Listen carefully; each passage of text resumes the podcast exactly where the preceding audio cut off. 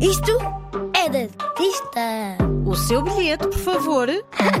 Neste museu as crianças não pagam. Isto é mesmo de artista. Vamos entrar Aonde? no quadro. Mas porquê? Então, diz ali a entrada. Ah, já estou a perceber. Mas esta é uma entrada diferente. É uma entrada numa guerra. Esta pintura é sempre referida por entrada, embora o título não seja conhecido. Pode ser vista no Centro de Arte Moderna da Fundação Carlos de Gulbenkian, em Lisboa. Quem a pintou? Amadeu de Sousa Cardoso, um dos mais importantes pintores portugueses do século XX.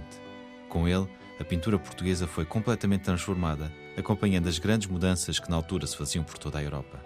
Amadeu de Sousa Cardoso nasceu em Amarante, em 1887, há quase 150 anos.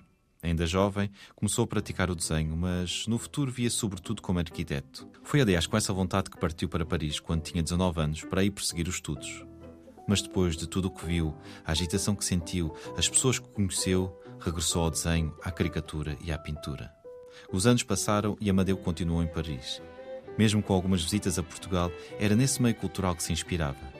E a sua obra consegue fazer um resumo muito pessoal das várias tendências que então eram apresentadas. Então porquê? Se por um lado parece cubista, por outro tem qualquer coisa de um forte expressionismo, se por vezes é abstrata, nem sempre esquece a possibilidade de representar figuras humanas. E acima de tudo parece contar histórias que podem ou não ser lidas e interpretadas por quem as vê. Então a entrada é o início de uma história. Pode ser, sim.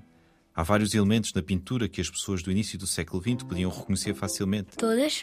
Bem, se calhar não todas, mas as mais atentas e as mais próximas da Amadeu Sousa Cardoso. Os círculos com uma ou duas cores, Sim, estou a ver vários. pois esses círculos chamam para dentro do quadro um episódio muito recambulesco que aconteceu a alguns amigos da Amadeu Sousa Cardoso.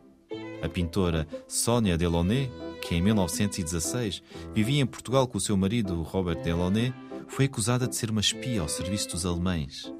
Não podemos esquecer que na altura se vivia a Primeira Guerra Mundial. O que é que ela fez? Nada, mas alguém, olhando para os quadros que ela fazia, cheios de cor e círculos, disse à polícia que aquilo era uma mensagem secreta que ela estava a passar aos submarinos alemães. Diziam até que ganhou dinheiro com isso. No topo do quadro vejo de facto um submarino. Sim, parece ser um submarino e dessa forma, juntando as peças e os símbolos, o quadro começa a contar a sua história. Mas também é preciso dizer que nem tudo tem um sentido claro, mesmo para os especialistas que se dedicam ao estudo da obra do Amadeu Sousa Cardoso. O submarino também poderá ser uma referência ao que foi afundado e que levou efetivamente à entrada dos Estados Unidos da América e de Portugal na guerra. E a guitarra?